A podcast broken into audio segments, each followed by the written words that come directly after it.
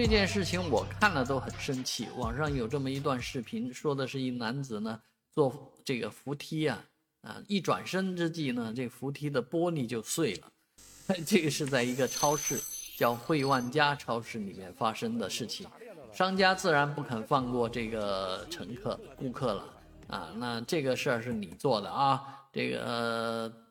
电梯是你弄坏的啊。啊，不行，你自己找第三方机构来检测，证明它不是你弄坏的，啊，嗯，言下之意就是要你赔偿，赔偿多少钱呢？赔偿八千多块钱，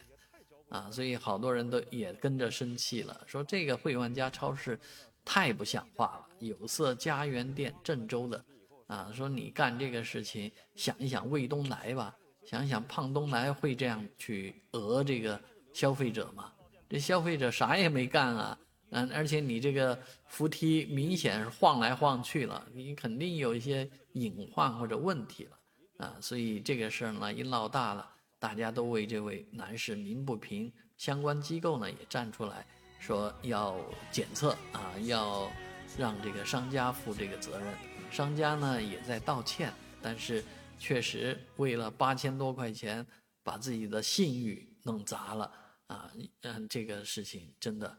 啊，应该要拿多少钱来摆平这个事儿呢？啊，挺难的。